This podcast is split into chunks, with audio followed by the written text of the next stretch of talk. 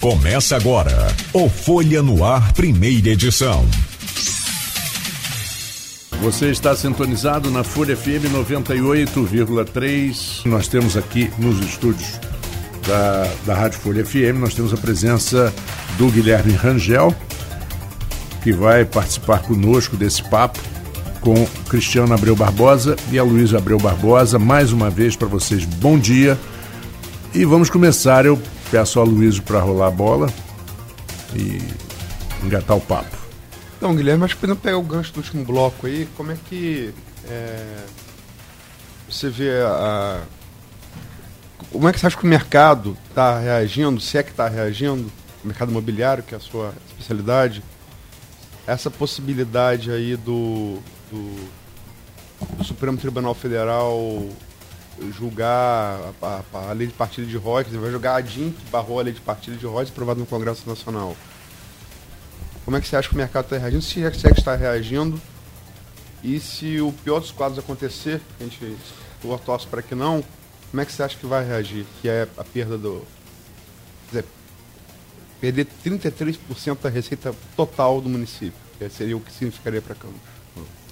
Bom dia, Aloysio, bom dia, Cristiano, bom dia, Marco, bom dia a todos os ouvintes.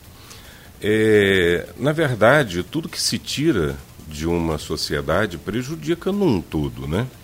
É, quando não se tem, ah, você passa a se adaptar àquilo que você tem disponível para sobreviver. Campos se adaptou aos royalties. É, tirar isso, com certeza, vai afetar muito. E e me parece muito justo que Campos não tenha isso excluído do seu orçamento. É, com certeza, se isso acontecer, vai ser horrível. Pra, não vai ser ruim, vai ser horrível. Né? Vamos esperar que, que não haja decisão nesse sentido, embora particularmente tenho minhas reservas com o judiciário atual, né? não com o poder judiciário, mas com os elementos que estão. Você fala é, do Supremo? E num geral, num geral, como em qualquer lugar, existe o lado bom e o lado ruim. Mas o judiciário me parece não ter espaço para tanto lastro ruim como a gente vê hoje. Porque o judiciário é a garantia, né?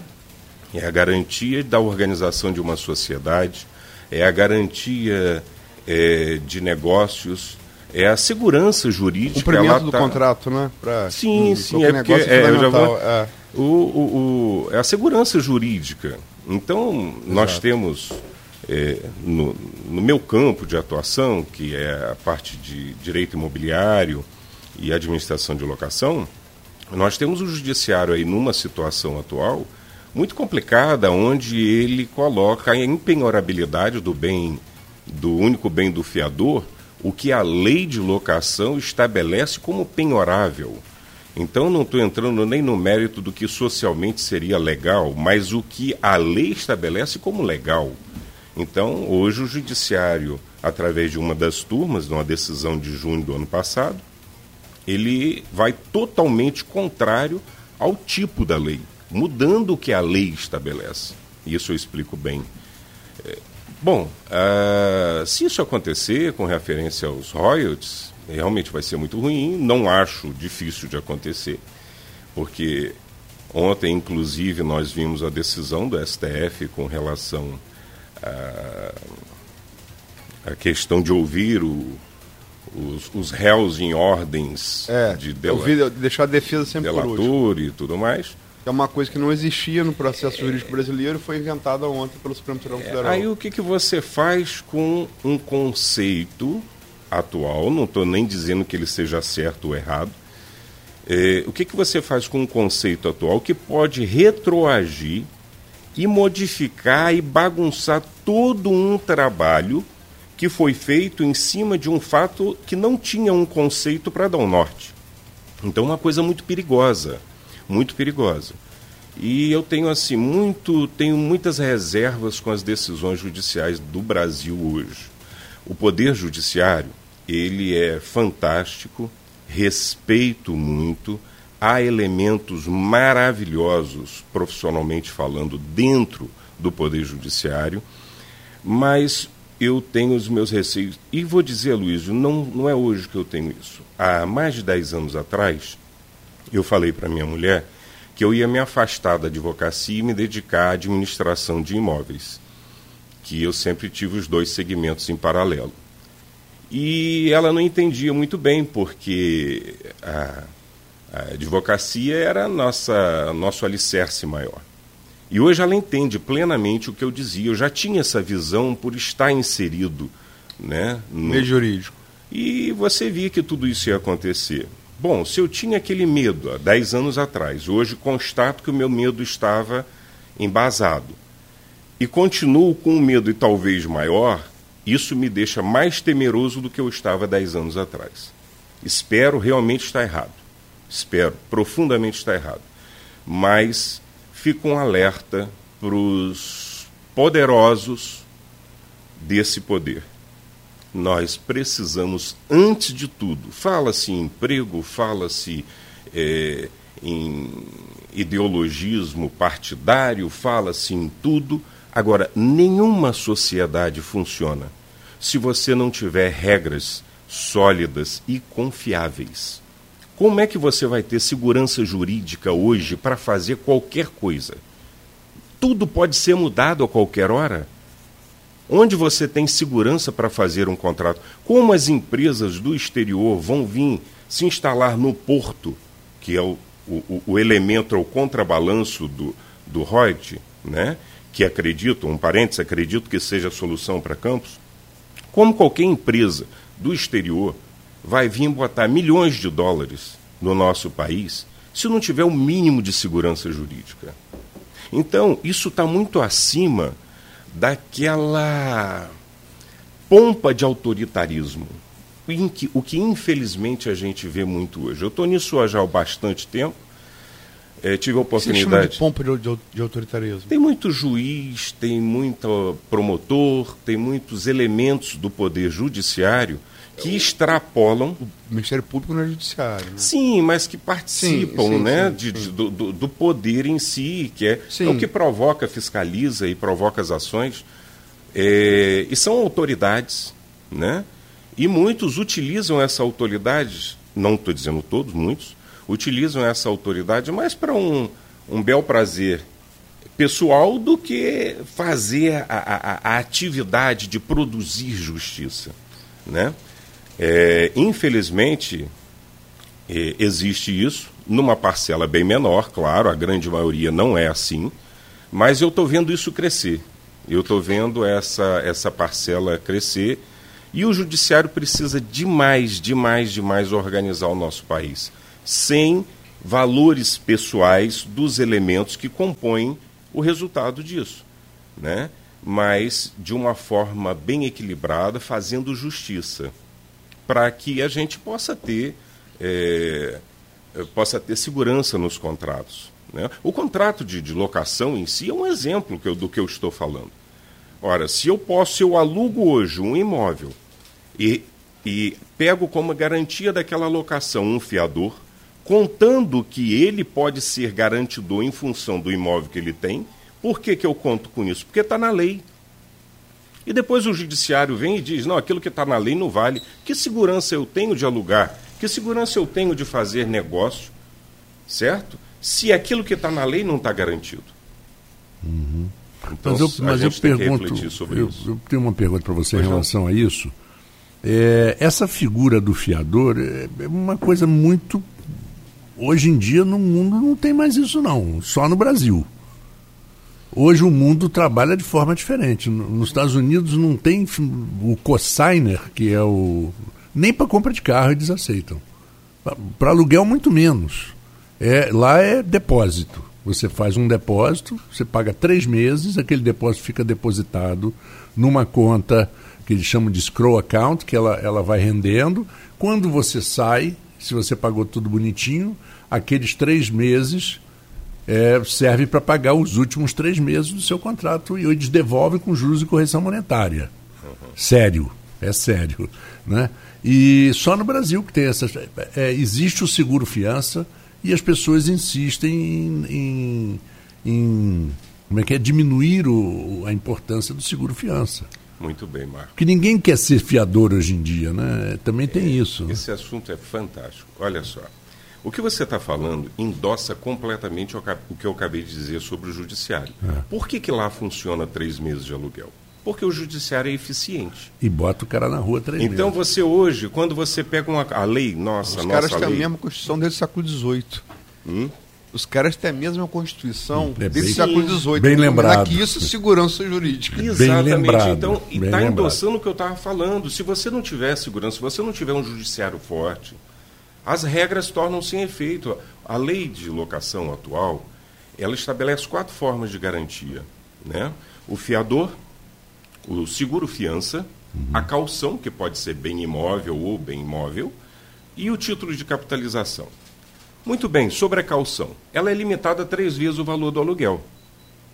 Ora, se eu alugo um imóvel por mil reais, eu, e, a, e, a, e a regra é que esse dinheiro fique em caderneta e ele retorne ao locatário corrigido no término da locação. Tem um equívoco aí de que pagar os três últimos meses. Porque ah, você não, usa os três, aí, o cara fica inadimplente, não devolve, você consumiu aquela calção, perdeu. O certo seria devolver quando ele devolve a posse e cumpriu todas as suas obrigações. Uhum. Então vamos lá. Vamos por uma hipótese. É, eu alugo um imóvel no valor de mil reais, pego três mil reais, coloco numa caderneta. Muito bem. Seis meses depois, esse inquilino, ela já rendeu seis meses, que é ínfimo, mas rendeu. Esse inquilino entra num estado de inadimplência, não consegue honrar suas obrigações contratuais. E por motivos, sejam ele quais forem, ele não devolve a posse do imóvel. O locador vai ser obrigado a recorrer à justiça e fazer uso daquele contrato que ele constituiu com base na legislação que ele tem ele entra com uma ação. Marcos, eu estou nisso há mais de 30 anos. Eu nunca consegui fazer um despejo com menos de 12 meses. Em média, eu levo 14. Em 12 meses. Por falta de pagamento. Olha que a falta de pagamento é o motivo mais relevante de uma infração contratual de locação. Então, por falta de pagamento de aluguel, eu não levo menos. De... Veja bem, do que, que me adianta 3 mil se eu estou correndo o risco de 12? Não de 12, porque 12 meses, mais o 10%, mais IPTU, mais condomínio, mais pintura do imóvel. Taxa de bombeiro. Taxa de bombeiro e por aí vai. Ora, aquilo que me deu uma garantia, que me gerou legalmente uma garantia de três meses, está me deixando um risco de 18 mil. E onde eu vou buscar 15 mil de prejuízo que eu tive? Então, funciona bem lá, por quê? Porque quando você entra com uma ação, em 15 dias, se o cara não pagar, ele está fora. E é, é tirado. É. Hoje, para você Isso fazer mesmo. um despejo em campo. O único problema, deixa eu deixar só uma, o único problema é se a pessoa for deficiente. Uhum. Se, o, se o, o, inquilino for deficiente, se tiver uma deficiência física. Uhum. Não tira, não. Para você é ter ideia, Marcos, hoje até para a gente fazer um despejo, é... não existe depósito judicial em Campos. Ora, como é que eu vou despejar um imóvel se não tem para onde levar os móveis daquele despejando? Como? Que na verdade o despejado é o imóvel, não é a pessoa, mas aquela pessoa que está sendo despejada. Como eu vou despejar? Aí o que, que o judiciário determina? Várias vezes isso aconteceu comigo.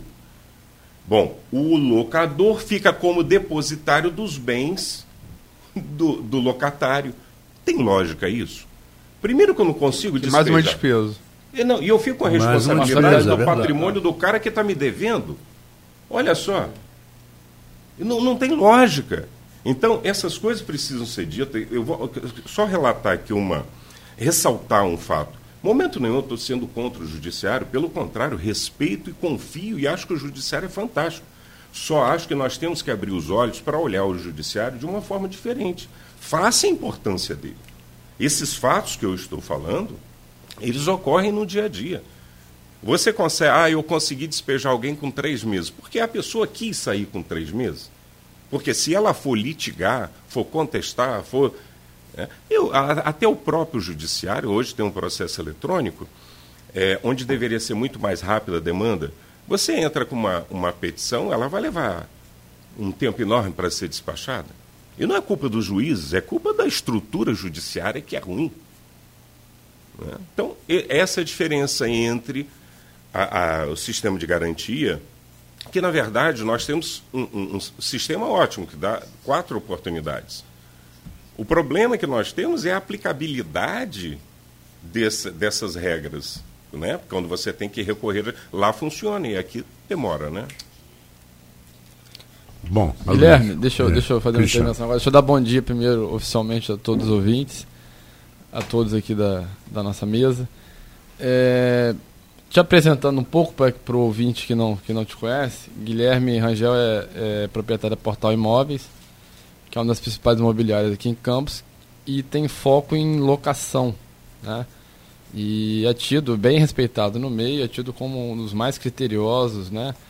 É, uma das melhores imobiliárias para trabalhar com locação. Ele é bem, bem, bem criterioso, justamente prevendo todos esses casos citados aqui, ele é bem criterioso na hora de, de buscar um inquilino, né? Então não é qualquer inquilino que a Portal aluga um imóvel para ele, não. Eu queria saber, Guilherme, o que, que te levou, o que, que te motivou né, a escrever o seu livro, que é fruto da sua vinda aqui, né? Você vai lançar amanhã lá no, no Shopping 28, o livro Locação Imobiliária sob a ótica do negócio. O que, que te motivou e como é que você está vendo o mercado atualmente, nesse momento que passamos por uma crise muito grande no, no país, no estado, na cidade, mas que o mercado ensaia está se recuperando.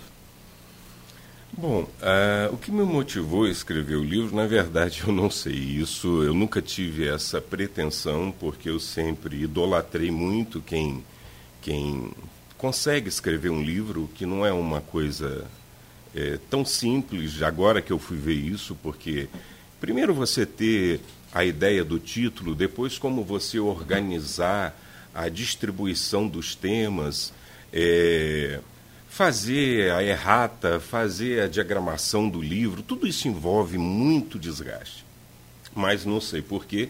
Eu acabei, isso me surgiu, eu sou uma pessoa assim, é, de certo, certa forma impetuosa para as vontades é, profissionais e me apareceu. Eu, no decorrer da minha vida, eu fui colecionando aprendizados, né?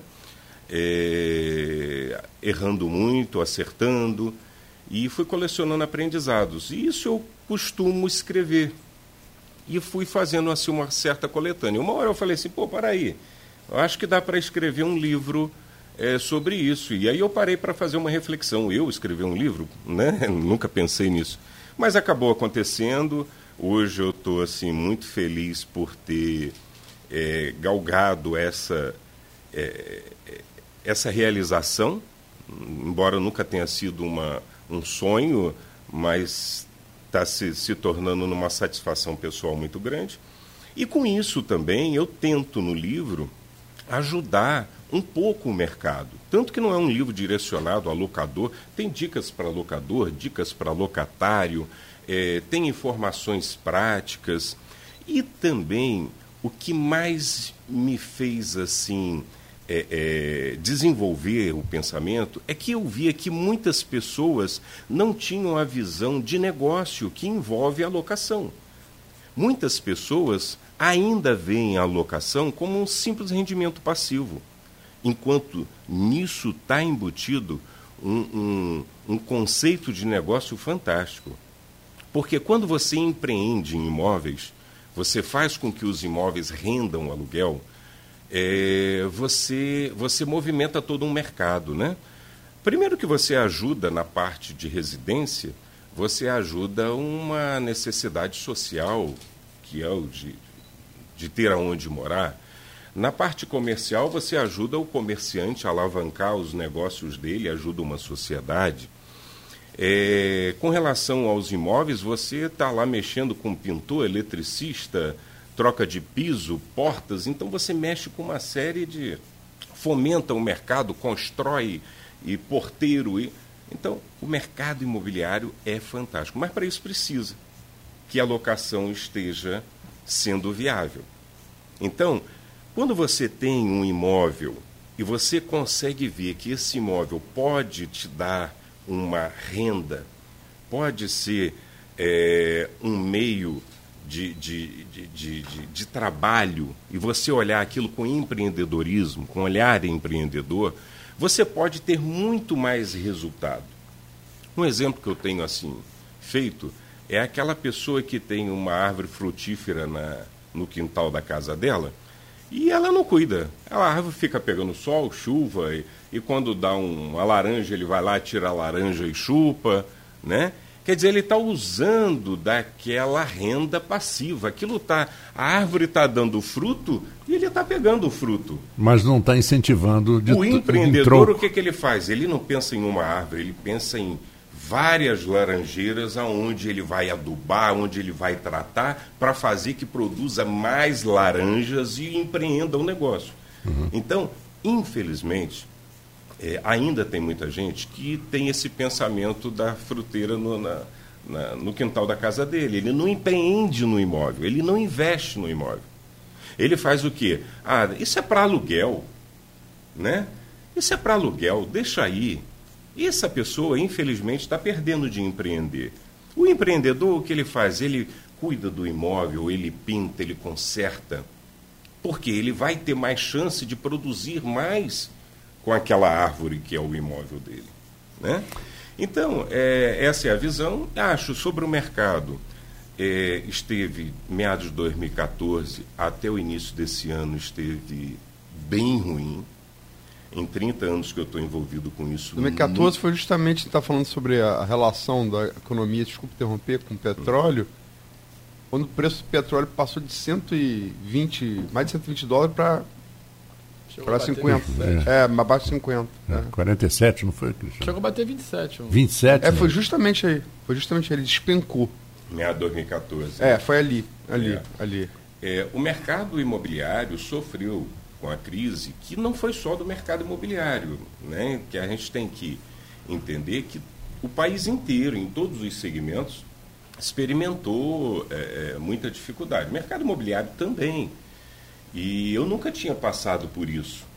O que eu passei em inícios de 2019, eu percebi lá, pelo menos na imobiliária em que eu trabalho, eu percebi que a coisa parou de cair e que estava estabelecendo um patamar para reiniciar uma ascensão. Meados desse ano? Não, eu, eu, comecei a observar isso no início de 2019. O, é, 2019 mas, esse ano. Esse ano. É, meados desse ano, é, eu já consolidei mais aquilo que eu vi no início do ano. Entendeu? É, hoje eu tenho isso assim bem mais, mais claro para mim que a, o mercado imobiliário de locação parou de cair. Né? É, o momento é ótimo para quem quer comprar. Ótimo. E as pessoas, infelizmente, não conseguem ver assim. Porque elas pensam como? Não, está dando pouco, não vou comprar, não quero saber de imóvel. Mas é assim, o que faz a diferença no é. investidor é a visão antecipada dele. Bom, eu vou comprar, ou o dólar subiu. Por que, que eu não comprei o dólar quando ele estava abaixo? Porque ele estava abaixo e não me incentivava a comprar. Uhum. Então, hoje é o momento para comprar imóveis.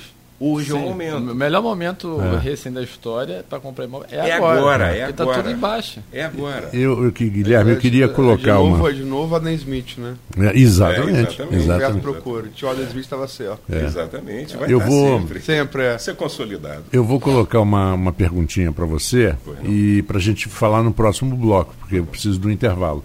Ontem, é, às 7 horas da noite, nós temos o, toda quinta-feira um programa chamado Folha Imóveis. E ontem um, o Mário Otávio é, teve aqui falando exatamente do, do, do, da visão que as pessoas hoje, hoje têm de, ao invés de só comprar, mas também acesso a alguma coisa. Entendeu? Você ter acesso. E às vezes a locação ela, ela facilita muito isso. Às vezes não, ele não quer comprar, mas ele quer ter acesso. Então ele aluga. Pessoas que moram, e isso acontece em vários lugares do mundo, moram é, distante das cidades onde trabalham, a uma hora, duas horas e não querem, então alugam pequenos flats, pequenos apartamentos e passa uma semana e Eu queria falar sobre isso no próximo bloco. Okay. Pode ser? Okay, claro. Não esqueça a, a, a, pergunta, porque eu posso até esquecer. Já tem acontecido ultimamente. E lembrando aqui ao, ao Guilherme sobre a pergunta, né? sobre essa história, e você aqui em off dizendo que isso está acontecendo muito no mundo, né? É, pessoas profissionais às vezes procuram locar para ficar próximo do trabalho durante um período. É, o, o, mercado de locação ele tem assim uma amplitude enorme e tem expectativas fantásticas. Essa é uma delas. É, que funciona para grandes centros. Né? Em São Paulo está acontecendo o lançamento de apartamentos minúsculos, mas que tem o foco de atingir aquelas pessoas que moram nas cidades próximas a São Paulo e vão e voltam. É, e pre precisam de um lugar de apoio, onde tomar um banho, onde dormir, onde trocar uma roupa. Quer dizer, isso fica muito mais, mais versátil. E muita gente está investindo nesses pontos de, de, de, de apoio né, para residência e, e, e, no final de semana, eu no, em alguns dias da semana volto para casa, fica com a família e tudo mais. É um segmento novo, né, onde o, os empreendedores poderão também comprar para fazer essas locações. Né? É, locação é um. Hoje a gente vê aí uma, uma tendência muito grande de locação, inclusive para galpões. Né? É, bom, mas voltando, esse, esse, tipo de locação não é a realidade, por exemplo, para campos. Ainda não. Ainda não. É. Né? Se acontecer tudo aquilo que a gente torce e espera, vai ser dentro em breve um segmento sim. Mas a gente vê hoje é uma tendência muito grande do crescimento de locação de galpão. Porque as plataformas digitais, elas assumiram uma frente muito grande de venda. Então as lojas não precisam mais de estoque, de grande exposição, né? E elas precisam basicamente de um lugar para guardar e distribuir aquilo que é comprado online. Né? Então é uma tendência nova. Hoje a gente tem inclusive as plataformas digitais que fazem locações temporárias, né? Que é, Airbnb, né? Exatamente, que está causando inclusive uma confusão enorme. Muita gente está confundindo esse tipo de locação com locação por temporada. São figuras jurídicas diferentes. Né? A, essa locação rápida ela é paga por diária. E locação por temporada é por período. Então você pode ter um período de cinco dias, como você pode ter cinco diárias, mas a figura jurídica é diferente. O que ocorre é que na locação de hospedagem, você tem um fluxo muito grande, um entre-sai muito grande de gente diferente no prédio. E quando você aluga o seu imóvel residencial de um prédio residencial, onde a convenção de condomínio não te dá o direito de explorar como hospedagem, você está cometendo uma infração contratual sujeita à penalidade de multa pela, pelo, pelo síndico, pelo condomínio, uhum. através de uma Assembleia Geral uhum. né, extraordinária. Então, é, essas pessoas que estão alugando seus imóveis por, por, por essas plataformas para hospedagem, cuidado Cuidado para não terem amanhã o dissabor de responder uma ação do condomínio contra ela, porque é, é real. Você imagina você morar num prédio essencialmente residencial e o seu, no seu apartamento vizinho, cada hora tem uma pessoa diferente que você não conhece, entra e sai, você não sabe se é morador, se não é, se é hóspede ou não. Então, isso é uma coisa muito nova, é muito interessante e tem que haver, inclusive, isso tem uma lei própria, né? Que é uma lei que tutela a hospedagem. Ela não é essa hospedagem, ela não é tutelada pela lei 8.245 de 91. A lei de locação atual, ela fala sobre locação é, por temporada, que tem outra característica. Né? Uhum. Na hospedagem você tem, inclusive, é, roupa de cama, é, muitas vezes até frutas e, e café, e, né? E, e que diverge da locação por temporada. Então, só falei isso para uhum. aguçar a ideia da, da, da, amplitude do mercado você, de locação. Você citou um, um, assunto que muitas vezes dá, gera discussões, de uma maneira geral. É o caso de, de, de, de convenção de é, condomínio, né? é, a legislação, ou a regulamentação de condomínio. Uhum. condomínio é, não permite isso, isso, isso.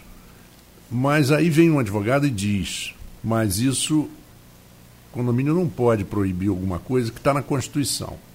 Ele não é, ele não, ele não, não supera. Está acima, lógico. Ele não está acima da Constituição. Uma coisa, ah, uma coisa que é uma coisa antiga nisso é, é posse de, posse de animal. Exatamente. Está pacificado que é problema do. O cara não pode, com, com um cão, por exemplo, hum. levar problema para outro. Latido, defecar, mijar, esse tipo de coisa. Mas o condomínio não pode interferir no direito da pessoa de ter um cão na sua residência. Uhum. Está pacificado. É a Constituição antiga, né? o condomínio é. aceita ou não aceita. Não tem mais é, isso. É, tem, tem algumas convenções que determinam que não pode ser de grande porte, né? É. É, a convenção, na verdade, ela é a lei maior entre é os condôminos. É soberana, né? né? Desde que ela não ultrapasse os dispositivos legais federais. Né? Uhum. É, mas de, com relação ao animal, existe uma, uma variedade, um leque de interpretação muito grande. A tendência maior é isso que o Luiz está falando. É muito, muito forte isso que você pode ter o animal desde que ele não traga insegurança, incômodo e qualquer tipo de risco para os demais condôminos. Então, se você tem um, um animal que vive pacificamente naquele condomínio, não há razão de você impedir que o seu direito constitucional de fazer uso da sua propriedade. Né, seja utilizado para você guardar aquele animal que hoje tem um conceito muito diferente do animal, o conceito de animal que existia há 20 anos atrás. Tem dois casos que eu queria te citar. Um é, aconteceu na região de Miami. Um conhecido meu tinha é, como investimento, coisa que americano não faz, mas como investimento, ele é brasileiro, como investimento ele tinha três apartamentos num condomínio sênior, sênior, para pessoas acima de 60 anos. Eram os moradores. E muitos compravam e outros alugavam. E o próprio condomínio também alugava, também tinha alguns. Houve o, o, furacão Andrew em 92 e a casa dele ficou inabitável por seis meses. E ele foi com a esposa ficar nesse apartamento enquanto tinha obra. Aí queriam do condomínio tirar ele, porque ele tinha 45 anos. E pela convenção do condomínio, a pessoa teria que ter acima de 60 anos para morar naquela naquele condomínio. Ele, ele evidentemente ganhou na justiça, porque lá também tem isso, né? Dez dias está decidido, o juiz decide é, imediatamente. É o que eu falei da segurança jurídica. É, e outra foi um casal amigo que foi morar em Seattle, também num condomínio, e que o condomínio se dizia é, totalmente livre de cigarro, não podia fumar. Aí eles falaram assim, não, mas eu fumo e ela fuma e nós vamos fumar dentro do apartamento. Entraram na justiça e ganharam. É porque liberdade... garantiu o direito de fumar dentro do apartamento. Sim, em pode... nenhum outro local do Sim, condomínio. Isso é liberdade individual é, dentro do seu imóvel, é, né? É mesma, isso é vale para o cão, uma coisa do cão. É, uhum. A liberdade de convencionar, ela não pode extrapolar uhum. a lei. o direito constitucional. Uhum. Você quer ver um exemplo bem parecido? Nós temos prédio em Campos que só pode atividade é, médica, né? É, medical Center? É, é, o Medical Center, medical Center, por exemplo, né? Então, ali Cine foi clube, Clube não pode, não. se não puder, se não puder nem espalha, vão, vão, vão, vão, contratar um médico para ficar lá durante o dia. Não, vão é, despejar o Cine Clube. Ou, então passa a debater Grey's Anatomy. lá, por exemplo, o que acontece? Ali você tem uma visão de empreendimento.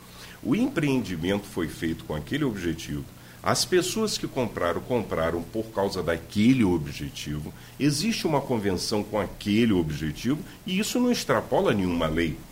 Existe um fundamento empreendedor uhum. daquilo.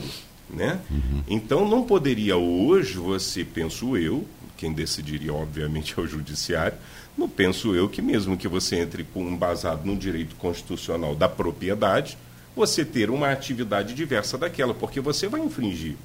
Né? todo um conceito condominial, uma convenção condominial que gerou a essência do prédio.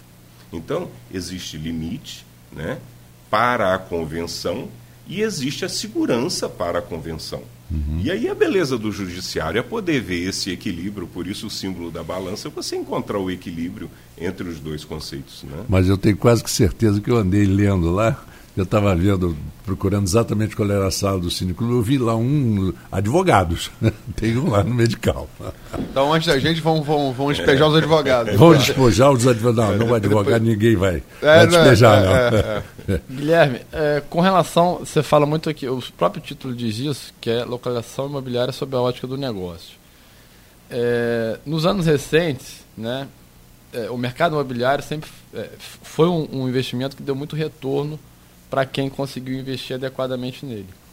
Tanto na compra, porque você comprava o imóvel, um, dois anos depois ele estava se valorizando muito acima que uma aplicação conservadora é, te remuneraria. E também a alocação te dava uma rentabilidade bem atrativa, porque havia uma, uma demanda muito grande por, por locação. Então, quem investiu naquele momento, pegar aí de talvez 10 anos, cinco anos antes da crise, né? É, conseguiu uma lucratividade, uma rentabilidade muito boa. Esses investidores, com a crise, eles passaram a ter um retorno negativo sobre seus imóveis, né? Porque houve vacância, né?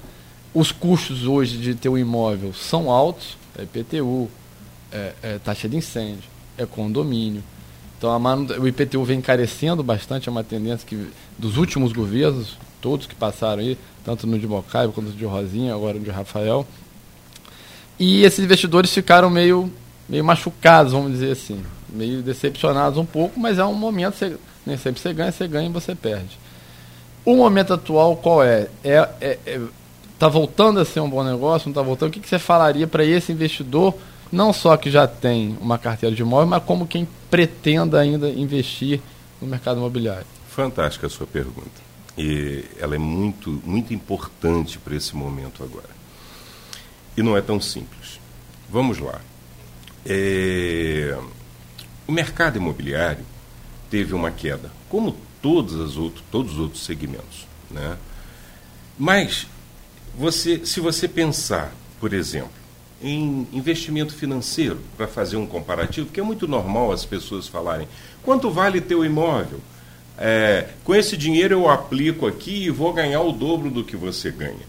Né? Esse é um pensamento, a meu ver, muito equivocado. Que, primeiro, quanto vale teu imóvel é uma presunção.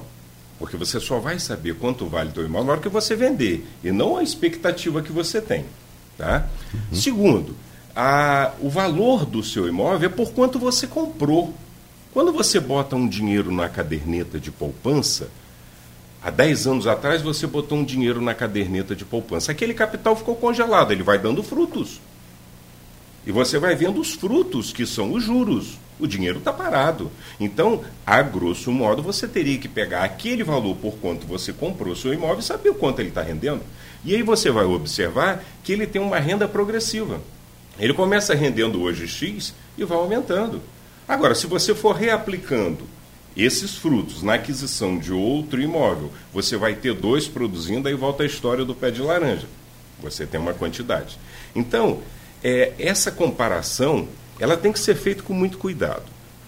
Qual é o melhor investimento? A meu ver, melhor investimento está na cabeça do investidor. Todo investimento é bom. Você vê é, quem produz sorvete vendendo sorvete no inverno. Né? Todo investimento é bom. O que faz a diferença é o investidor. Então, quando a gente fala no investimento no mercado imobiliário, o que vai fazer diferença é a visão do, do empreendedor. Ele deve ter essa visão, essa ótica de negócio. Porque se ele compra o imóvel bem, um imóvel que tem potencial de produzir, é bem administrado, tem qualidades, ele vai conseguir resultados fantásticos. Agora, se ele compra um imóvel caro, que não tem boa é, é, absorção no mercado de locação, precisa de muita obra, ele vai ter um resultado negativo. Tal qual quem compra dólar em momento errado, quem investe no mercado financeiro no momento errado, quem entra na bolsa de valores no momento errado. Então, todo negócio é fantástico. O que vai fazer a diferença do seu resultado é o empreendedor, é o investidor. Por isso que quando você for entrar no mercado imobiliário, você deve procurar um profissional. Muita gente hoje se acha entendedor de mercado imobiliário porque vai na internet, faz umas pesquisas e acham algumas propostas ou algumas expectativas de negócio na tela, porque aquilo são só expectativas. Quando você vivencia o mercado dioturnamente, você começa a ter uma visão diferenciada. É nessa hora que você vai fazer a divisão entre o bom investimento e o mau investimento. Por exemplo, eu ouço muita gente falando: ah, o mercado imobiliário caiu, hoje eu estou recebendo bem, bem menos. Eu presumindo que isso poderia acontecer, eu fiz ontem uma pesquisa e peguei, e não vou entrar aqui no mérito da contabilidade, que não, não entendo, tá? Mas eu peguei uma tabela de, sobre rentabilidades anuais. Aí você vê o CDI, que é o que dá referência aos né, é, o Interbancos, em 2016 ele dava 14%. Em 2019 está dando 4,49%. Ora, o CDI caiu, pô.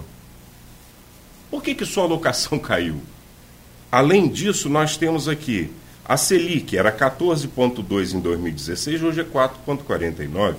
O dólar em 2015 deu 47,01 e este ano está dando 5,74. E por aí você vai. O euro, é, vamos lá, a poupança nessa nova, tem uma nova modalidade, mas na antiga, em 2016 ela deu 8,3. Esse ano está dando 4,50. Então veja bem, não foi só o mercado imobiliário, não foi só o aluguel que caiu. Todos os investimentos caíram. Todos caíram. Sim, sim. Só que é fácil dizer. E aí que eu acho que está o erro. E é essa a intenção do livro, é mostrar às pessoas para olharem para o imóvel como negócio. Porque além do capital crescer, subir, valorizar, os frutos também vão valorizando. Nós tivemos um caso pontual, foi do meado de 2014 para cá realmente os imóveis caíram muito. Quem comprou em 2014 perdeu. Mas quem comprou em 2000 ganhou tanto de 2000 a 2014 que essa perda foi inexpressiva. Sim, sim, uhum. Só que ninguém mostra isso, e isso é uma realidade. Então, volto a dizer, a diferença está no empreendedor, na visão do empreendedor. E ratifico, quem comprar imóvel agora é a hora é a hora porque é a tal história. O cara que comprou em 2014, ele não teve visão, não era a hora de comprar. Ele perdeu, não é por causa do segmento. Investir em imóvel, não, se ele investisse em qualquer coisa, ele ia ter perda.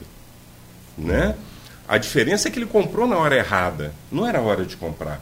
O momento agora é. Então, é isso que eu acho nessa questão de rentabilidade, de negócio. Eu vejo imóvel, claro, eu trabalho com isso e, e vou ter uma tendência natural de, de, de valorizar isso. Mas acho o imóvel, os avós dos nossos avós já diziam que imóvel era um grande negócio. Negócio seguro, né? É. Ué, você, você essa, tem garantia. Essa mentalidade. Se você for num banco... Do, do, do, é, são, são, dois, são dois sinônimos de segurança para os avós dos nossos avós. Fazer concurso público e comprar imóvel. Eram dois sinônimos de segurança, né? É, exatamente. o, o por exemplo, Robert Kiyosaki, ele fala é, que você deve ter, primeiro... Perdão, a fonte que você citou, desculpa. Robert Kiyosaki. É, um é foi Pai Rico, Pai Pobre. Ah, não... Autor de Pai Rico, Pai Pobre. Ah. Tá? É, ele tem uma série de livros. É economista? É, ele é um empreendedor, né? E ele... É brasileiro? Não, ele é norte-americano, é um havaiano. Né? Ah, tá. E, o nome é, é, Ele, ele lutou na guerra do Vietnã, sabe? E ele tinha. É a história do livro Pai Rico, Pai Pobre. ele tinha um pai que era é, muito culto, mas não tinha visão empresarial nenhuma. E ele Sou eu. Um amigo. Só não, tenho, só não sou muito culto, mas não tenho visão empresarial nenhuma. E ele tinha um amigo que tinha um pai rico, que era um grande empreendedor. Então ele fazia essa comparação do pai rico, pai pobre. E é um cara que ficou rico, ele fez uma época, ele fez uma empresa de carteira de velcro, ganhou muito dinheiro, depois quebrou. E foi morar na, no carro com a mulher dele. Ficaram morando Eita. Dentro no carro nos Estados Unidos, em 2008, se eu não me engano. E depois escreveu livros e tal. E hoje é. Tem um, há pouco tempo ele fez um livro com, com Donald Trump também. Bom, mas ele diz Isso é uma boa referência, não. é, é, mas como, como empreendedor, eu como sei. cara que, né, no segmento de. de mas faliu diversas dinheiro, vezes. Faliu, faliu muito, é isso que eu ia dizer. Sim. Ele quebrou muito. Sim, Os americanos Mas ele fala isso. Ele fala isso no livro dele, que cada vez que ele quebra, Né? Ele aprende, volta e ganha mais. Quer dizer, você realmente aprende com seus erros. Se tem uma coisa que ensina, ah, é o erro. Se você nunca errou, você nunca aprendeu nada. Bom, isso aí né? o Jorge Paulo Lehmann, quando, quando vai dar uma palestra, ele diz, eu não vou fal falar das minhas vitórias, eu vou Sim. falar das minhas derrotas, porque elas, porque elas é que vão ensinar vocês é. alguma coisa. É. E ele diz isso para quem quiser, né? É. Mas eu queria colocar também um outro assunto também, porque a gente precisa de outro intervalo, é esse problema daquela famosa quebra do mercado imobiliário de, de dos Estados Unidos em 2007, 2008. A bolha, a bolha, a famo, famosa bolha. Porque hipoteca, né? Exatamente, do hipoteca famoso mortgage, a hipoteca, é. que é esse é o termo correto. Lehman Brothers. Lehman Brothers foi um dos que. É, mas foi o maior, né? É, foi o mais foi, emblemático. É, foi, foi. Porque, na verdade, é, as pessoas, principalmente é, os, os núcleos de negócio, tem a tendência de culpar outras coisas. Ah, foi a crise, ah, foi não sei o quê, mas ninguém olha para si próprio e, e, ninguém analisa, por exemplo, o que, que os americanos fizeram de errado. Uhum. E o cara tinha uma casa que valia um milhão de dólares, aí ele tinha ele liquidez, né? Ele liquidez, refinanciava, refinanciava, refinanciava, daqui a pouco a casa já valia 2 milhões de dólares. E na verdade, quer dizer, ele tinha 2 milhões de dólares na casa, mas na verdade a casa valia 800. É, então, então o que, que eles fizeram? O que, que faziam? Um casal, essa eu sei da história, ele comprou outra casa, a mulher comprou outra casa no nome dela, por 600 mil dólares a casa, melhor do que a dele. Quando saiu o financiamento, ele mudou para a casa nova, chegou no banco e entregou a chave da casa velha. Ela falou, está aqui, ó, não posso mais pagar. O que, que o banco vai fazer com uma casa que vale 500 mil, mas que está tem 2 milhões de dólares em cima daquela casa. E esse foi um caso, mas nós estamos falando de milhares e milhares e milhares de casos que americanos Se contar espertos... que o mercado desaqueceu, a casa que valia Exato, 500 mil custou 200. É que, na verdade, ela não valia. É, não valia. foi, isso. foi uma ficção é, foi isso de que, que valia para é. poder girar é. novos empréstimos. Por isso a bolha. Mas né? quando é. você vai lá na, no elemento garantidor daquele dinheiro, você não encontra aquele uhum. resultado financeiro. É. Então, quer dizer, uma utopia. Não, é. que você falou, a expectativa que está na cabeça do investidor. Exato. A cabeça dele valia. É. Exatamente. Quando tem a, a na hora quebra que vende, de confiança, sabe. deixa de valer do dia para noite. O problema é a expectativa do, do, do do proprietário virar a referência do banco, né? Que foi é. o caso que aconteceu. É, exatamente, exatamente, exatamente, mas era é, assim. A falta de critério. E o banco né? financiava isso, conceder essa feranda. É, eles sabiam disso, né? Por isso que, eu, a meu ver. É, então, não, deixa para o próximo. Deixa para o né? próximo intervalo, porque aí vai, causa a, curios, a curiosidade. É, o nosso papo com o Guilherme Rangel, a participação do Cristiano Abreu Barbosa e do Aloysio Abreu Barbosa também e voltamos a essa história do, do, da, da, da, valorização irreal, que eu acho que é isso que, no fundo, é, significa essa, esse, essa história do, do, do imóvel americano. Eu, eu, eu, e, como diz o Aloysio, é verdade, quebrou o mundo, né? É, essa história. Você, você fez uma, uma intervenção muito boa, que é da bolha imobiliária americana, uhum. que levou o mundo todo. É. Está falando aqui no intervalo com, com ele, todo mundo, a marolinha de Lula. É. Talvez a China tenha ficado, tenha sido o país que melhor tenha resistido isso, até porque, né? Hum. Tem um, a China tem a vantagem de ter um mercado interno, interno e, gigante, né? Tudo na China é muito grande. Mas é, é interessante que foi. É, e esse ponto que você falou, que eu queria, que eu queria pegar, então falando que o mercado imobiliário, você vê a importância dele.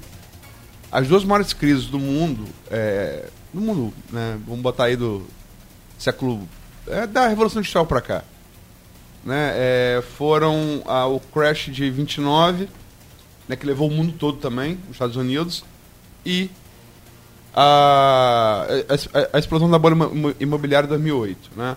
O chamado caso Lehman Brothers, que era um, um dos bancos ali que fomentava essa, esse giro irreal do, do imóvel. O, o, a, a, segunda crise foi, foi provocada pelo, pelo mercado imobiliário.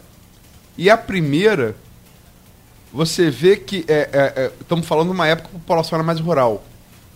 Foi, foi um pouco inverso disso, mas também no mercado imobiliário. Foi a tomada de hipoteca dos bancos da, da, da, das, das, propriedades rurais americanas. Né? Que era o maior indicativo da. Você vê naquelas crises, é, você passa assim nas fazendas, do, do, sobretudo do meio oeste americano, as, os bancos eram vistos como grandes vilões, eles tomavam né, a, as casas. Você vê como é que o mercado imobiliário ele está no cerne das duas maiores crises do, da história do capitalismo, né? Que são o crash de 29 e o estouro da bolha imobiliária. Quer dizer, a importância de, desse setor para a é, economia do mundo. Né? É. O mercado imobiliário, é, a própria história fala, né? diz para a gente, é extremamente importante. É, o que houve no, nos Estados Unidos, em 2008, foi uma, um jogo de ilusão. Né? Você tinha um imóvel que valia X, ele era avaliado em 2X para poder fazer circular é, é, riquezas ou pseudo-riquezas. Uhum. É, e gerar o, juros né, para os bancos. É, né, porque... gera, gera, isso faz, assim, de uma forma indireta, muitos traz muitos benefícios. O imóvel, ele é um elemento garantidor e essa é a força dele. Quando um banco financia a compra de um imóvel, o que, que ele visualiza? Por quanto eu consigo vender este imóvel para repor o dinheiro que eu estou emprestando? Aquilo é uma garantia. No momento em que você empresta um dinheiro e tem uma garantia que é a metade daquele dinheiro, você tem uma grande chance de ter problema. Aí a bolha é esse vácuo que fica entre o valor real e o valor é, é, é, fictício, uhum. que me parece diferente do que houve no Brasil. No que houve no Brasil foi uma lei de mercado, lei da oferta e da procura, da possibilidade, né? Então, realmente o valor caiu. E imóvel, ele tem uma característica. Você não pode comparar o imóvel de Campos com o imóvel de São Paulo. Embora todos sejam construídos com cimento, com, com tijolo, é muito comum as pessoas chegarem para mim e perguntar, Guilherme, quanto é um metro quadrado em tal lugar? Não é assim que se avalia imóvel urbano. Talvez imóvel rural, você vai ter esse parâmetro. Mas imóvel urbano, você pode ter um, um, um, prédio vizinho do outro, onde o metro quadrado de um é metade, o outro pode ser o triplo. Vai depender de várias Localização, né? Localização, posição, constru... construção, modernidade. Tempo de construção, área de lazer. Às vezes você tem um imóvel na mesma rua, um, um edifício, um condomínio, um do lado do outro. Um tem 20 anos, o outro está instalando de novo. Um não tem lazer, o outro tem brinquedoteca, sauna, piscina, exatamente. academia. Esse vai valer muito mais? Exatamente. Então, o metro quadrado é apenas um, apenas um dos elementos que te faz um convencimento. Mas não é a base de um convencimento, ele por ele só. Então, é muito comum as pessoas chegarem na imobiliária e perguntar, Guilherme, quanto é o metro quadrado disso? Quanto é o metro quadrado daquilo? E não é por aí, você depende de vários fatores. Então, como é que você avalia lá nos Estados Unidos, né? Você tinha um imóvel que valia 100 mil dólares e daqui a pouco ele já valia 150 mil dólares sob a visão da, da, da, da do banco, do, do financiador, uhum. não sob a visão do mercado. Isso cria um vácuo. O que não ocorreu no Brasil. No Brasil, houve uma desvalorização num todo. No começo, a gente estava falando sobre o emprego, né? o reflexo do emprego na locação. Vejam bem, eu tenho imóveis lá que eu administrava ah, que eu alugava há quatro, cinco anos atrás, aonde as pessoas pagavam é, 40% a mais do que pagam hoje, inclusive imóvel comercial. Aí eu pergunto, por que que antes o comerciante conseguia pagar 40% a mais e hoje ele já não consegue se estabelecer no comércio com aluguel de menos 40%? Não é porque o imóvel perdeu o seu potencial. Ele não é fatura. porque não, não tem emprego. Para isso. Não tem emprego, não tem dinheiro circulando. Sem emprego, as pessoas não conseguem pagar aluguel. O problema do mercado imobiliário, a meu ver, hoje, é o emprego. Tem muita gente querendo trabalhar, montar negócio, é, lojas, querendo morar melhor. Eu tinha apartamento no Sunset Residência, por exemplo, que eu cheguei a alugar por R$ 1.050. Hoje é 700, 650 e não consegue. É, hoje por 700 não consegue. Não consegue. Então, é, por que, que antes podia e hoje não pode? Não é o problema não está no imóvel. Ah, mas eu ouço também muita gente falar, ah, a culpa é do dos locadores, porque os locadores. Não, os, os, locadores são flexíveis e chegaram a um preço de mercado. O problema é que as pessoas não têm condições de pagar, porque não. elas não têm existe, salário. Existe essa lenda assim, que ah, os locadores. É, Fala-se muito, inclusive outro dia no, eu, é, no Facebook eu ouvi uma postagem nesse sentido. Que os, os imóveis estão tudo no, em, em poder de um grupo restrito e que eles são inflexíveis. Não existe. É, não é, pode até existir, mas isso é uma exceção. É, são né? pontuais. É, o locador não é quer ter seu imóvel alugado. O locador não quer ter custo de condomínio, de claro, PTU, de Ele não faz isso de propósito. Mas é, isso eu ouvi da boca de um proprietário, a gente não cita nomes, mas é. um proprietário de mil imóveis. Ah, mas você está bem porque você tem mil imóveis. Pois é, mas experimenta ter mil imóveis e 600 desocupados. Por isso que Como é que você faz com o lucro? O lucro dos 400 que estão alugados vai todos, vai todo para pagar. Exatamente isso que eu falo no meu livro. Aí está um equívoco. Você deve ter uma visão de que cada imóvel é uma empresa. Se você tem 10 imóveis, você tem 10 empresas. O que, que você faz com uma empresa? Você investe, faz ela produzir e fecha o balanço no final do ano. No final do ano, ela tem que dar lucro. Você não pode tirar o ganho de uma empresa e jogar em outra. Você não pode tirar o ganho de um imóvel e jogar no outro. Então você tem que ter um cálculo, um acompanhamento, para que aquele imóvel, no final de um ano, dê um resultado, mesmo que os seus outros nove imóveis estejam rendendo bem, você não pode tirar dele para jogar nesse. Ele tem que ter vida própria, administração própria. Então é isso. Faz muitas sentido, vezes, claro. Muitas vezes a pessoa. É tem esse equívoco de administrar. Por quê? Porque não tem a visão de mercado imobiliário, não tem a visão de negócio no mercado imobiliário. É. Ele continua pensando de forma a apenas ter uma, uma receita passiva, de uma coisa passiva. Se ele pensar, se ele começar a entender que aquele imóvel é uma empresa, ele diminui o valor do aluguel, porque antes, eu ouço hoje várias vezes pessoas falam, mas Guilherme, eu já cheguei a alugar esse imóvel por X. Você já chegou, isso é história, não é realidade. Hoje você tem que pensar que seu imóvel vale X, aluga por X para ele não ficar fechado, porque no final do exercício ele vai te dar prejuízo. E todos querem alugar, nenhum proprietário quer ter seu imóvel fechado. O problema que está ocorrendo hoje não é por causa do proprietário o problema é porque não tem emprego para as pessoas pagarem aluguel. Né? E, e, é e não, não, há um. Não há hoje um, um, excesso de oferta no mercado imobiliário. É, assim, tem, tem alguns segmentos que, que isso é claríssimo. Né? No comercial, a partir do momento que houve um lançamento que teve muito êxito em venda, se eu não me engano foi o, o Platinum, surgiram vários outros lançamentos comerciais e você vê nitidamente que o, houve uma oferta maior do que o mercado podia suportar. É, a parte de hotelaria também aconteceu, né? veio o Comfort, foi um sucesso estrondoso, vieram vários hotéis e hoje você vê esses hotéis brigando com ocupação de 40%, 50%, brigando para pagar suas contas e não dar prejuízo que é revertido para os investidores. No residencial você vê vacância também. Você acha que houve, quer dizer, no comercial e na hotelaria, isso é claro que houve excesso de, de, de oferta. No residencial, você acha que também tem um excesso de oferta? Ou é também em função da crise, da falta do dinheiro? Tem há ainda um déficit habitacional, tem pessoas querendo morar, mas não tem dinheiro para morar em imóveis melhores. Vamos dividir em dois segmentos, os residenciais e não residenciais. Né? É, nos residenciais, é claro que as pessoas querem morar. Vamos imaginar, eu não fiz esse levantamento, mas quantas pessoas nasceram em Campos em 2018?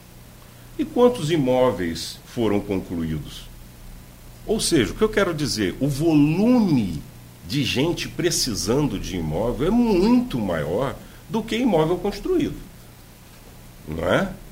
A gente não precisa nem levantar os números, mas o próprio raciocínio, quer dizer, o número de pessoas na sociedade que aumenta por ano, né? E imóveis construídos, então essa essa necessidade de imóvel ela é no mundo inteiro. Por quê? Porque a velocidade da necessidade é muito maior do que a velocidade da construção. Então tem muita gente querendo então, o morar. O crescimento populacional suportaria essa demanda e ainda faltaria. Não tenha dúvida, não tenha dúvida. O problema é que as pessoas estão se acomodando. Eu não posso pagar aluguel porque eu estou desempregado, então eu vou morar com, com meu tio, com minha mãe, vou juntar aqui, vou juntar ali, e diminui. Não é o ideal de moradia, mas é o que pode ser feito hoje. É, com relação a, a essa, esse boom que houve no não residencial, mais direcionado à sala, é, houve uma tendência de mercado que era a expectativa que o Porto trazia para Campos. Então era lógico que teria que se fazer um investimento que nos constrói um prédio desse em um ano. Né? Então você tem que ter uma visão é, é, preventiva é, para poder, quando o mercado estivesse necessitando, você ter o produto para oferecer. E estava tudo dentro disso e veio todo o problema e não deixou acontecer. Então, isso foi o que houve com salas, né? o, o não, o não residencial num todo. E, o, e lojas, é, por exemplo, foi em decorrência do desemprego. Não tem como você abrir um comércio se não tem gente para comprar e a pessoa. Não é que o cara não queira comprar, é porque ele não tem como comprar, ele tem prioridade, ele vai comprar comida, não vai comprar sapato, perfume, né? Então, é, na parte comercial foi afetada por isso, na parte residencial eu tenho absoluta certeza que tem demanda. Olha, eu, eu trouxe até um dado aqui. Eu, por exemplo, é, em termos de procura, a, a, Portal ela teve nos meses de janeiro a agosto 2.952 procuras. Procuras. Olha que isso é resultado de pessoas que interagiram com a Portal. Ou seja, não são pessoas que viram nossas publicidades. São pessoas que viram a publicidade, se interessaram. Porque ninguém vai ligar para uma imobiliária só para saber o valor ou, ou para passar o tempo. Ela tem interesse. 2.952 pessoas ligaram para a portal em eh, oito meses. Né? Dessas 2.900, 1.453 foram visitar. Metade, né? É um número então, relevante. veja bem, quando você joga uma mídia, que é outro tema fantástico, que é a mídia digital hoje, né? Quando você joga a mídia, você divulga os produtos que você tem, você atrai, aguça a curiosidade. Esse é o primeiro passo. A pessoa entra em contato com a imobiliária. Então você já teve uma seleção. Você tinha uma gama muito maior, uma parte entrou em contato. Dessa parte que entra em contato, você passa valores e demais condições e uma outra parte se interessa para ir ver. Então, esse que se interessou para ir ver, né, ele é muito mais refinado do que aquele que tinha curiosidade. E mesmo assim, nós tivemos 1.453 até o mês de agosto. Pessoas que efetivamente estão procurando imóveis. Eu não acredito que entregue mil imóveis, 1.500 imóveis por mês em por ano em construção. É, Entendeu? Até porque a crise diminuiu muito o ritmo de lançamentos e quase não, não tivemos lançamentos. É. Exatamente, exatamente. Mas eu, eu queria colocar uma pergunta para você, porque a gente fala, e está falando aqui só do, do da, da, oferta e procura e tal, mas e, em relação à crise. Mas a gente não está citando, às vezes, o, o, o, investimento ou o planejamento mal feito. Né? Ah, a loja abriu, ficou três meses e fechou. Perfeito. Uhum. É, eu tenho notado, eu noto em Campos e notei em outros lugares, isso não é um problema de Campos, é um problema, é, eu acho que brasileiro, as pessoas não buscam fazer uma pesquisa de mercado antes de fazer o seu negócio. Né? Então ele, ele vai e. Ah, muito eu acho. Eu, né? É, não, exatamente. Pouco empírico, é muito achismo. Né? É muito achismo. Ah. É, é. É então eu vou fazer aqui uma loja disso porque eu acho que é legal. Olha, olha os erros. Primeiro. Segundo, eu não vou anunciar na Folha FM porque eu gosto de ouvir pagode. E na Folha FM não toca pagode. Ora bolas. Meu público o seu negócio ouve pagode é, ouve. O seu público-alvo ouve pagode ou ouve a boa música? Quer dizer, eu não estou dizendo que o pagode é ruim, uhum. mas não é tão bom. Até porque é. tem Zeca Pagodinho, né? Até porque tem o Zeca Pagodinho, que é um gênio. Ah. Né? E tem vários que são Sim. gênios. É. mas é questão de estilo. Uhum. Né? Aí você vê, é, quando começa, você vê um, um, também não vou dizer nome, mas um, uma empresa com tantas lojas, no caso farmácia, de repente se vê a, com duas. A farmácia é um negócio que dá um programa é. a, é, falar de farmácia. É, de 20 passa para duas, e você vê que uma que tinha duas passou para dez, com menores e, na, e nos bairros, e você vê que desde dos, do início dos anos 2000, as grandes concorrentes que vêm de São Paulo e do Rio estão fazendo farmácias pequenas com área de estacionamento, e você não vê o bonde passar, não é, não é possível. Tem alguma coisa errada. Marco, a sua ponderação é perfeita, perfeita. Veja bem, a gente está falando de mercado, disso, daquilo. Só para dizer, quem dera que eu pudesse fazer essa análise dos meus negócios. Não consigo. Não consigo. Deixar bem claro aqui. Entendeu? Nessa hora tem que chegar para minha mulher e falar, Denise, olha, cuida disso aqui, porque eu. Cuida, senão eu vou quebrar, Denise. Não, vou quebrar. A Luz Barbosa de Vabreu. Exatamente, exatamente. Então é de família, né? É, claro que é. é. Olha só, a tua, a tua análise é perfeita. Porque é muito comum a gente estar tá falando de crise, disso, daquilo, mas lembra que eu falei que o que faz a diferença do negócio é o empreendedor, é o investidor? Sim, então, claro. todo negócio é bom, por isso a gente vê alguns comerciantes fechando comércio e culpando o proprietário, quando na verdade é, num bom sentido, sem ser agressivo, ele não teve a competência necessária para se estabelecer como comerciante daquele segmento que ele se propôs a fazer. Ou ele não se atualizou, ou ele não se modernizou, ele ficou perdido e ele está querendo culpar alguém porque ele. Ora, o outro está tendo resultado. Então eu tenho, por exemplo, é, vários segmentos de atividades comerciais que, durante esse período, não devolveram imóveis pelo contrário, até alugaram mais. Quer dizer, teve a crise? Teve. Teve o, todo o problema que a gente te, falou? Teve. Mas teve o empreendedor, o empresário que é mais capacitado e conseguiu enfrentar a crise. Então é muito importante a gente ver isso também. É, as farmácias, né, que foi, foi dito aqui, é um exemplo.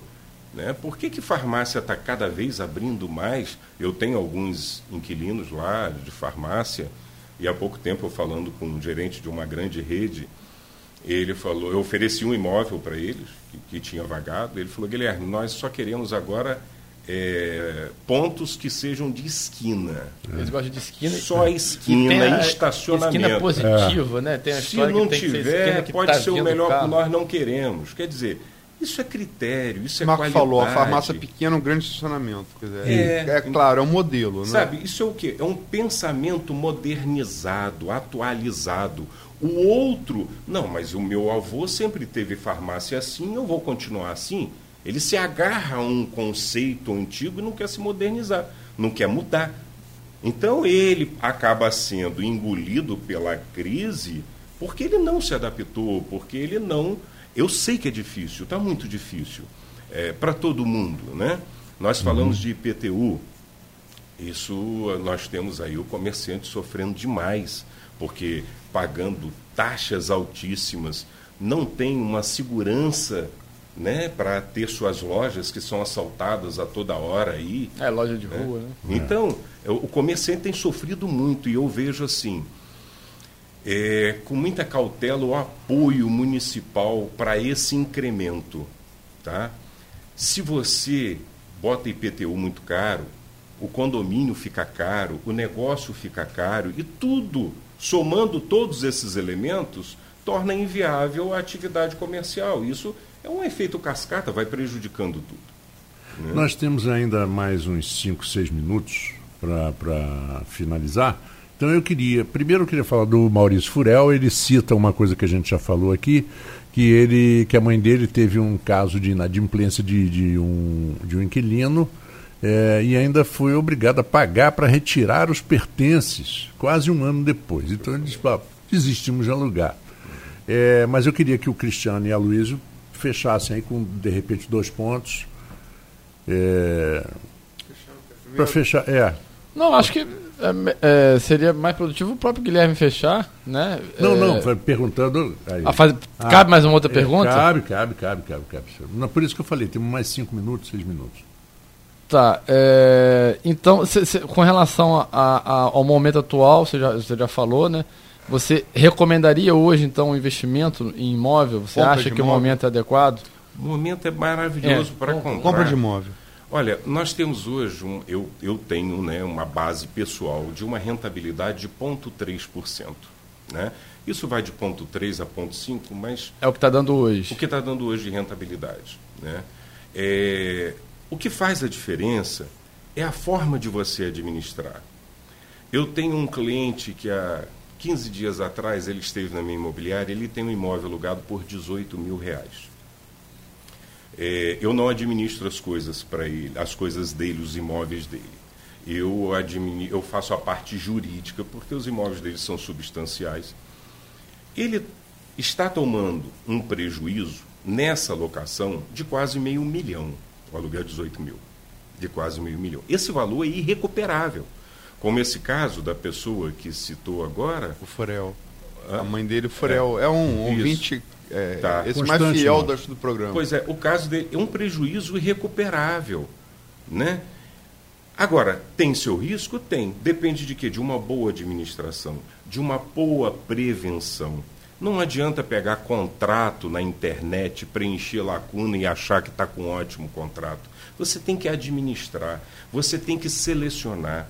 E aí muitas vezes a pessoa fala, poxa, mas é difícil, é muita exigência para alugar. Exatamente, tem que ser, porque ah. o patrimônio é do proprietário. Quando tem um prejuízo, é o proprietário que tem prejuízo. Ah, e você é muito criterioso com isso. É, é, para o inquilino passar no seu crivo, ele tem que ser realmente. É, e não, não, dá problema. Normalmente seus imóveis não dão problema. filtro, né? Eu estou trabalhando com o patrimônio dos outros. Claro. Qual o risco que o inquilino tem quando aluga um imóvel? É muito comum a gente ouvir falar assim: não, esse contrato está muito para o proprietário. Ué, mas tem que ser. É o patrimônio dele. Qual o risco que o inquilino tem? Ele entra no imóvel. Ele não pode sofrer nenhuma ilegalidade porque ele está na posse do imóvel. Se o proprietário vier cobrar mais do que deve, ele vai lá consignar e está na posse do imóvel, o judiciário vai devolver. Qual o risco que o inquilino tem? Nenhum. Quem tem risco é o proprietário. E tem que ser assim. Essa semana eu eu deixei de fazer algumas locações porque pessoas não preencheram os requisitos de garantia e de histórico. Teve uma pessoa que tinha ação de despejo por falta de pagamento, apontamentos de, de, de Serasa, né? cheque sem fundo, e ela veio argumentar na imobiliária que a ação de despejo dela já tinha sido dado baixa. Ora, ela tem um histórico. Sim. Ela tem pendências financeiras, o fiador dela tinha pendência financeira. Eu não posso colocar o patrimônio do meu cliente num risco desse. Então, aí entra o critério preventivo para que o negócio dê certo.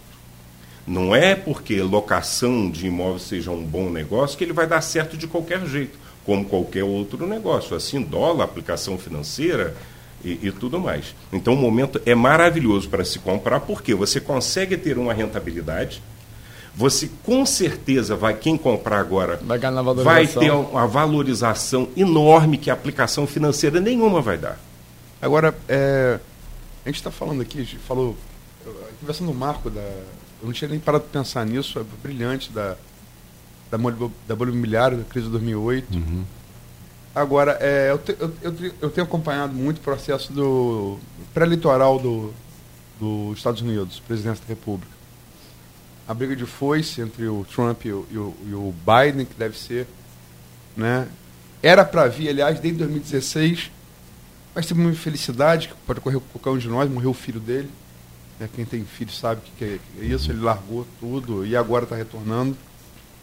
Né? Foi uma figura de pro no governo Obama e é um cara muito preparado. E todos, o, o é, independe de se avaliação política, se avaliação econômica, todo mundo, e eu, eu procuro ler bastante é, mídia estadunidense, é, é o seguinte, é, não há dúvida que vai vir uma nova crise internacional, uma um novo período recessivo, até porque isso é cíclico, né? Você teve um período de, de, de alto, os Estados Unidos teve, né? Tá muito bem. Se é virtude do Trump ou se é semeadora do Obama, talvez a gente nunca sabe, depende da ideologia de quem analisa. Mas que vai vir a recessão sobretudo agravada pela, pela guerra comercial China e Estados Unidos, é uma certeza. Isso ninguém diz que é. O negócio é o time. Quando vai vir? O que se discute? Se ela vier antes da eleição, Trump está morto. Se ela vier depois, o Trump tem chance. Como é que você acha que, que gente está falando que é um, um período ótimo para comprar imóvel, porque o preço está em baixa, fruto da, da corrosão que vocês falaram aqui muito bem, desse tempo de crise. Como é que o mercado imobiliário está se preparando porque todos os analistas americanos dizem que é, que é uma certeza que é um novo período de recessão internacional? É, olha, o que eu acho é que toda crise ela pressupõe a necessidade de você procurar um porto seguro. Quando você vê a iminência de uma crise, qualquer um vai procurar o quê? Um porto seguro. Aonde eu vou me estabelecer, onde eu tenha é, é, corra menos riscos de dano. Historicamente, o porto seguro é imóvel. Sabe? Quem vai deixar dinheiro aplicado em plena crise financeira?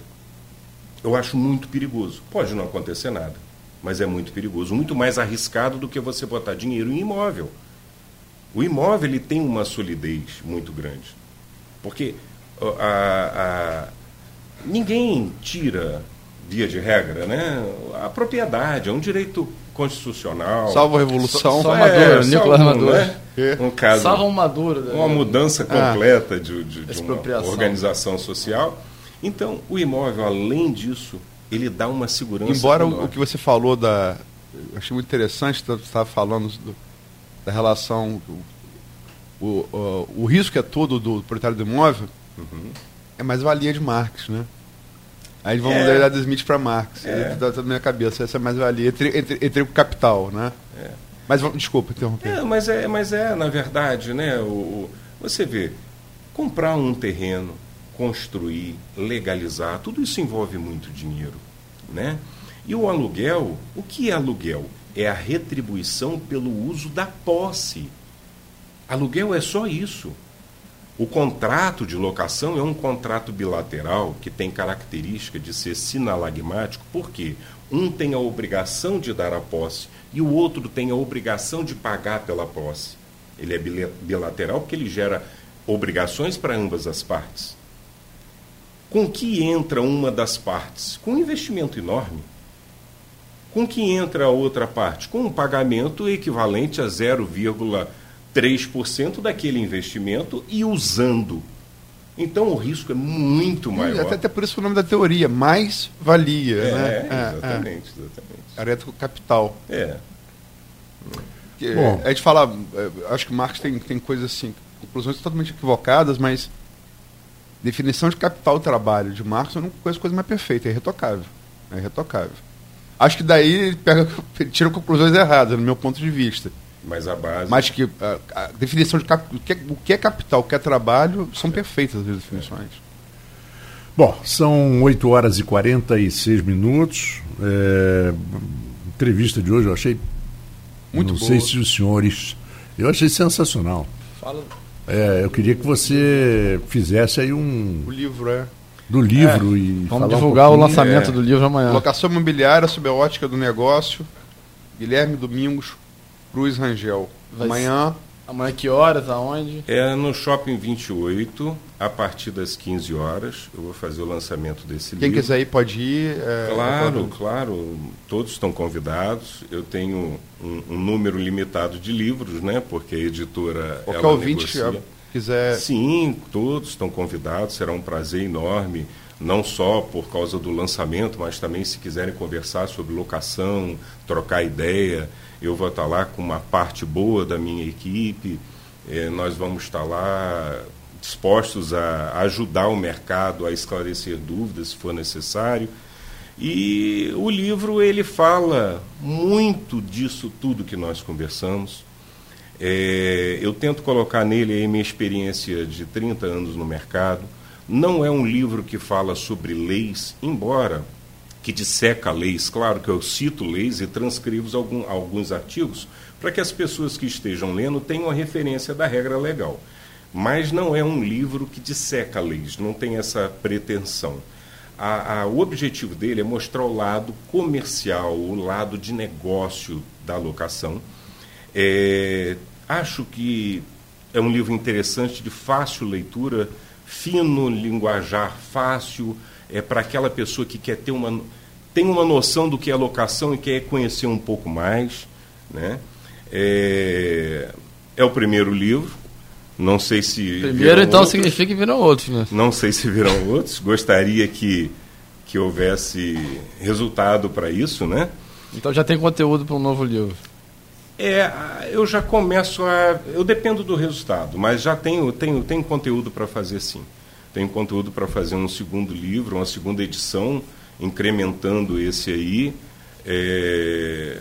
Por quê? Porque a gente está no mercado, porque eu faço isso há muito tempo, porque a Portal tem uma equipe maravilhosa.